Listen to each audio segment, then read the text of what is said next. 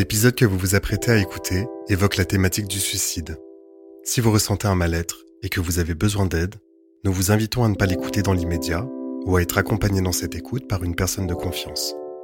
Vous pouvez trouver des ressources sur notre site dites-je-suis-là.fr en composant le 3114 ou le 15 en cas d'urgence. C'est un traumatisme qui est, qui est ancré en moi. Je ne suis pas une seule journée sans penser à lui, à mon mari. On va dire la spécificité de la population agricole, c'est qu'ils prennent beaucoup sur eux. Ils n'ont pas forcément appris à, à partager euh, leurs sentiments. Il n'arrivait pas à en parler. Dites je suis là présente. En parler peut tout changer. Épisode 5. Prévenir le suicide dans le monde agricole.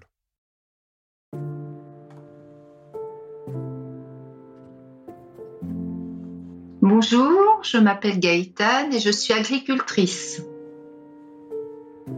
Donc aujourd'hui, je témoigne parce que j'ai été touchée personnellement par un suicide. Donc euh, mon mari malheureusement nous a quittés euh, en mettant fin à sa vie il y a une douzaine d'années mari, il souffrait déjà euh, pendant son enfance. Euh, enfin, sa, maman était dépressive. Euh, l'ambiance chez ses parents quand il était jeune, c'était compliqué. Donc, il a déjà toujours été très renfermé sur lui-même et son seul échappatoire, c'était le travail et l'amour de son métier. Et c'était quelqu'un d'extrêmement consciencieux et toute sa réussite, il la mettait dans, son travail. Quand on a eu des incidents déjà climatiques, comme euh, la perte de récolte, donc comme c'était déjà quelqu'un de fragile, bah, à chaque fois ça fait, des, ça fait une période de crise euh, suicidaire. C'était quelqu'un déjà de très très anxieux il avait un, discours où il disait que tout était perdu quand il arrivait quelque chose. Pour lui, à chaque fois, c'était comme si c'était euh, la fin du monde, quoi. il, s'était multiplié par, euh, par 100. Mais c'est parce qu'il avait déjà une souffrance en lui. Et cette souffrance, il n'arrivait pas à en parler il avait un repli sur lui et il, essayait pourtant de préserver, euh, préserver sa famille, préserver les autres, mais il, avait du mal à, mettre des mots sur ces mots justement. Et c'était, oui, compliqué. Ouais.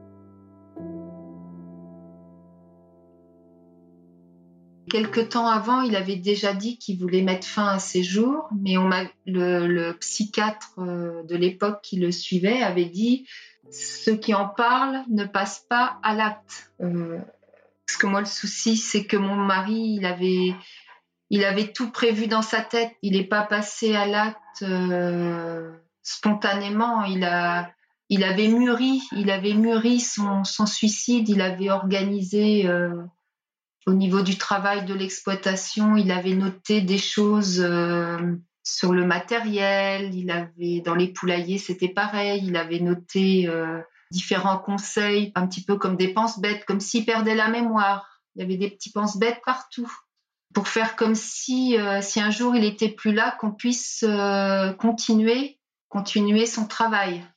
Oui, j'avais des consignes que ce soit pour le stockage des céréales, l'utilisation du séchoir à maïs, ou il avait mis des petits mémos un peu partout pour qu'on puisse continuer l'activité.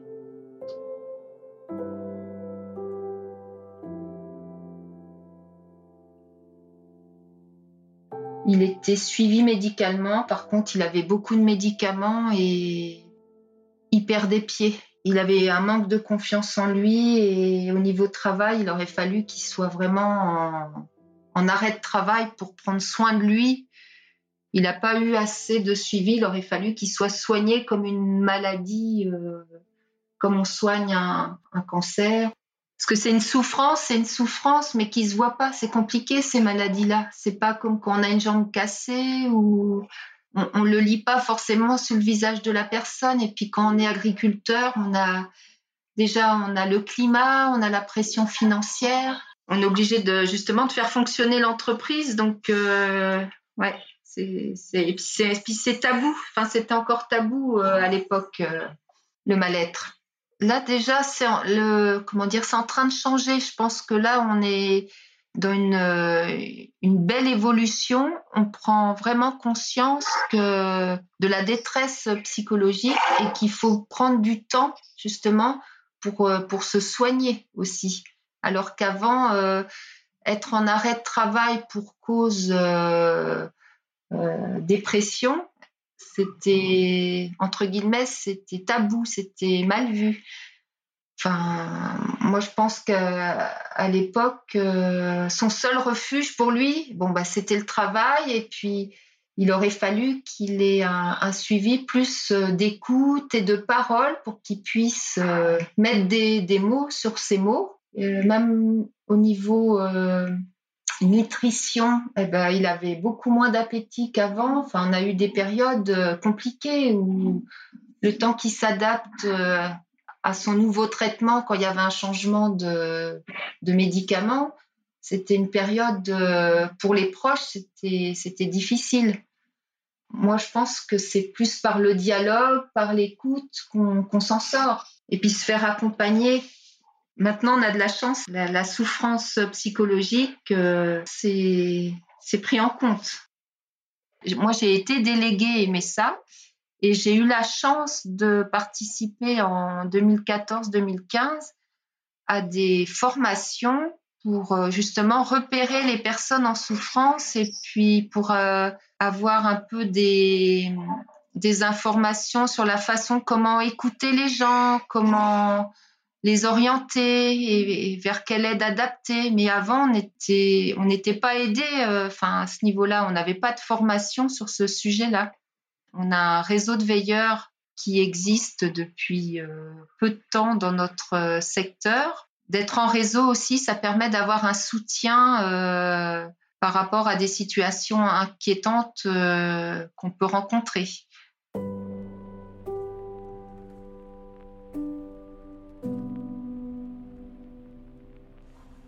Donc bah, justement j'ai choisi d'en parler aujourd'hui pour essayer que les choses changent et, d'agir face à, toute cette souffrance. Euh, parler du mal-être, c'est, pour moi c'est très très important la bienveillance, le soutien. On a besoin euh, de développer euh, un réseau d'écoute euh, dans chaque secteur pour parce que c'est souvent au niveau local aussi quand on connaît les gens, quand il n'y a pas besoin d'aller bien loin. Hein, près de chez soi, on peut avoir des personnes en situation de mal-être et quand on est formé, ça peut ça apporte une aide encore plus adaptée je me disais, le suicide, c'est quand, on entend des, malheureusement, euh, quand on a des connaissances, qu'on apprend un décès par suicide et qu'on n'est pas concerné, on se dit oui, c'est loin. Mais quand ça arrive euh, dans notre propre famille et que du jour au lendemain, on est tout seul, qu'on a des enfants, enfin, mes trois enfants avaient 17, 14 et 8 ans. Moi, j'avais que 38 ans en plus, quand on est agriculteur, c'est à la fois notre cadre de vie et notre euh, métier. Donc, on est obligé de, de continuer malgré le drame. Enfin, c'est un traumatisme qui est, qui est ancré en moi. Je ne suis pas une seule journée sans penser à lui, à mon mari, et ça m'a vraiment bouleversée euh, toute ma vie, même si j'ai un tempérament à être euh, joyeuse et souriante, parce que moi j'ai de la chance, j'ai toujours été comme ça. Quand, parfois quand on me voit, on me dit que je suis un rayon de soleil, mais tant mieux. Mais je me dis, au sein de ma propre famille, j'ai pas réussi à éviter euh, ce drame. Il faut du dialogue, il faut être accompagné. Parfois, c'est pas les les proches qui peuvent euh, aider le plus. Parfois, c'est des personnes, euh, une tierce personne. Voilà, moi je trouve que c'est une belle chose là ce que vous mettez en place. C'est c'est vraiment un appui et être accompagné de professionnels, c'est hyper important euh, aussi. Voilà.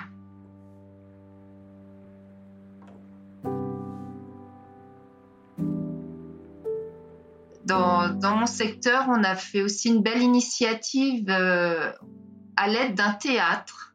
On a mis en place l'automne dernier euh, dans le canton, on a fait un théâtre forum en partenariat avec la MSA pour parler du mal-être. Et ça a été une réussite et ça a permis euh, justement à, certaines personnes de d'exprimer leurs angoisses et qu'il faut qu'il faut de l'accompagnement. Et c'était bien fait. C'était avec de l'humour. C'était vraiment euh, on a un peu levé les tabous. Voilà. C'était une formule interactive et c'était vraiment bien.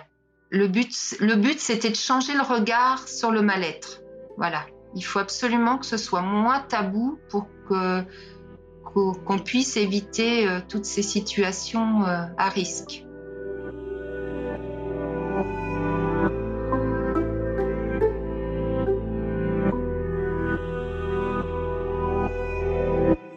Bonjour, euh, je suis Joëlle Dupuis. je m'occupe de la coordination de la cellule de prévention mal-être de la MSA Midi-Pyrénées Sud.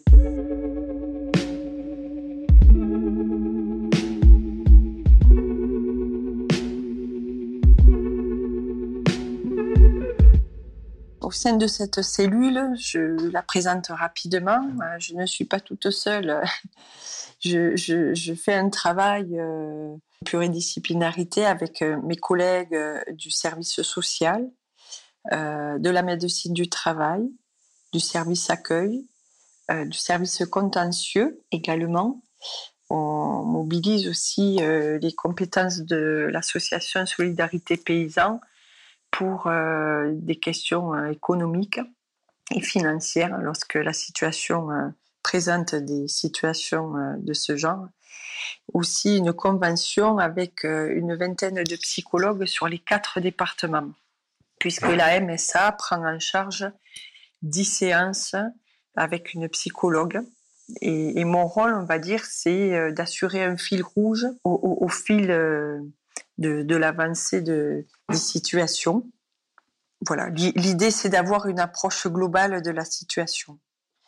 En fait, on est, on est plus fort à plusieurs, donc c'est aussi le message que je passe régulièrement aux agriculteurs et agricultrices et salariés aussi de petites euh, exploitations.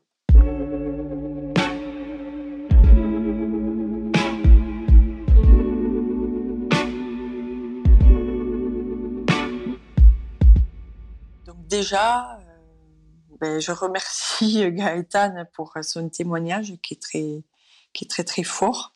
En fait, la question du suicide, c'est qu'il y a beaucoup de culpabilité euh, lorsque ben, une personne de notre entourage euh, passe à l'acte et, se suicide, hein, intente à ses jours.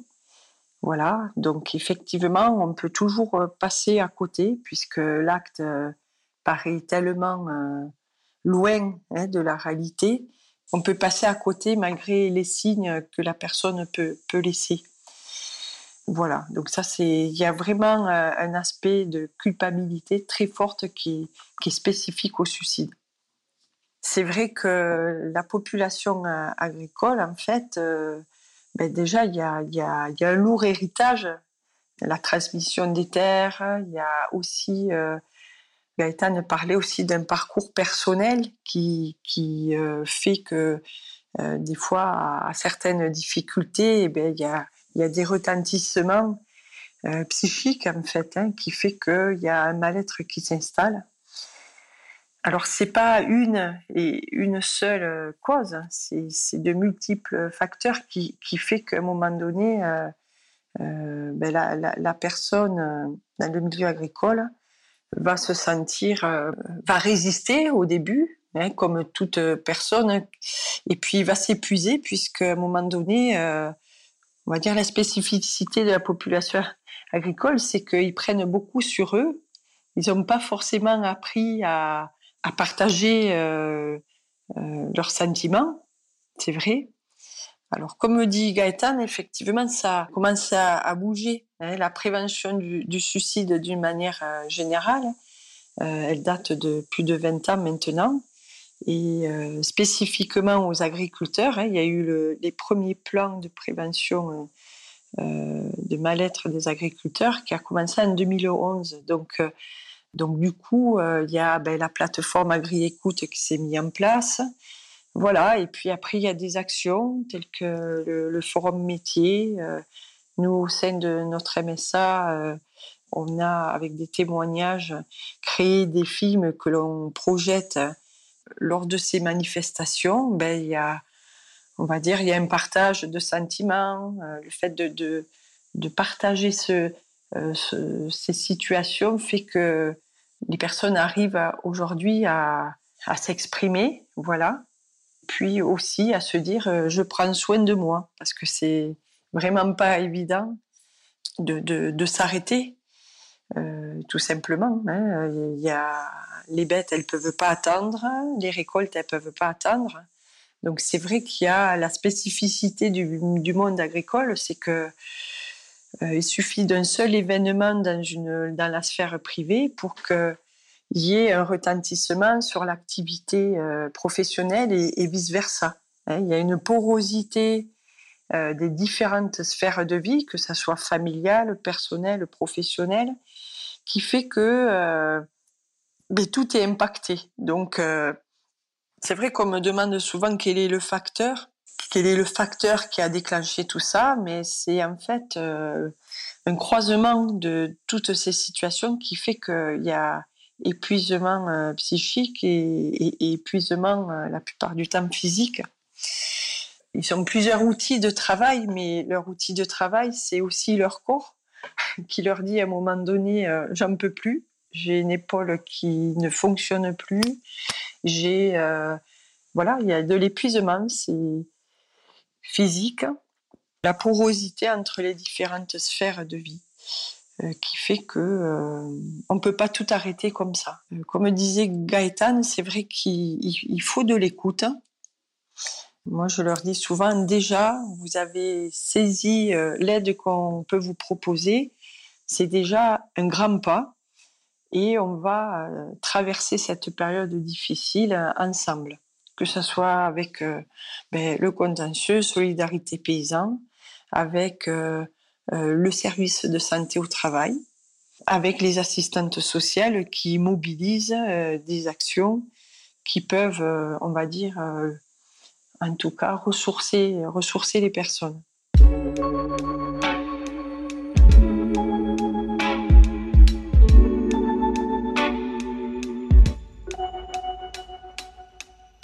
il y a une période, il peut arriver que, que la personne euh, se sente bien. Il y a une particularité par rapport au processus suicidaire, c'est que la personne se débat à un moment donné avec euh, le passage à l'acte, hein, avec les idées suicidaires. Donc elle se débat, elle résiste et à un moment donné, elle est tellement euh, épuisée psychiquement que elle fait, elle fait du suicide une solution. Donc du coup, eh ben ça y est, elle est en paix, elle a choisi sa solution. Ce qui peut effectivement euh, euh, ben, tromper l'entourage. Hein. C'est-à-dire que ça y est, ah oui, je la sens mieux, elle est, euh, elle est moins énervée, elle est moins énervée, elle est moins irritable. Et, finalement, en fait, c'est parce que la personne a, choisi cette solution et elle est un peu plus en paix. Alors effectivement, il y a l'histoire du scénario hein, où ben, on, prépare les petits papiers, on prépare les consignes. Donc ça, c'est toute une mise en place, c'est un scénario qui s'installe. On peut être trompé hein, par, euh, par ce qu'on voit, donc ce qui amène beaucoup de, culpabilité. Euh, mais une fois encore, c'est un acte complètement tellement impensable que on voit pas tous ces petits signes. Voilà, parce qu'on est là, euh, tout simplement. Hein.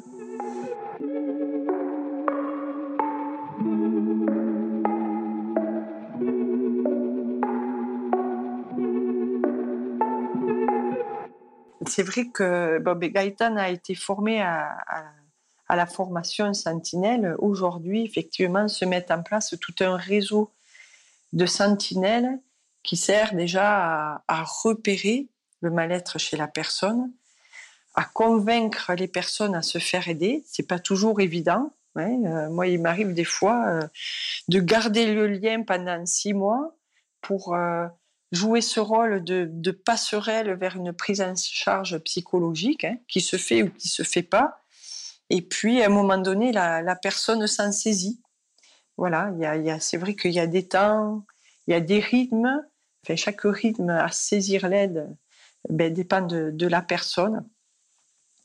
On forme tout un réseau de, sentinelles sur, euh, sur les territoires pour repérer, mieux, mieux repérer les personnes.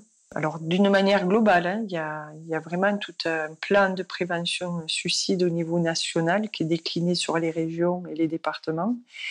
Euh, mais après, plus spécifiquement, avec les élus MSA, avec les délégués MSA, euh, pour mieux repérer, mieux orienter, euh, convaincre les personnes. Et, ce qu'il y a de nouveau, c'est aussi euh, de se protéger face à la souffrance de l'autre. Hein, parce que c'est vrai qu'on peut être une véritable éponge face à, la détresse de l'autre. Et ce qui est important, hein, c'est aussi de pointer les limites personnelles. Donc ça, c'est vraiment nouveau. Euh, de pointer aussi son rôle. Je suis une sentinelle et je ne suis pas euh, un évaluateur de crise suicidaire. Je ne suis pas docteur. Donc mon rôle, ça va être d'orienter vers les personnes ben, euh, qui sont formées à la prise en charge de la crise suicidaire.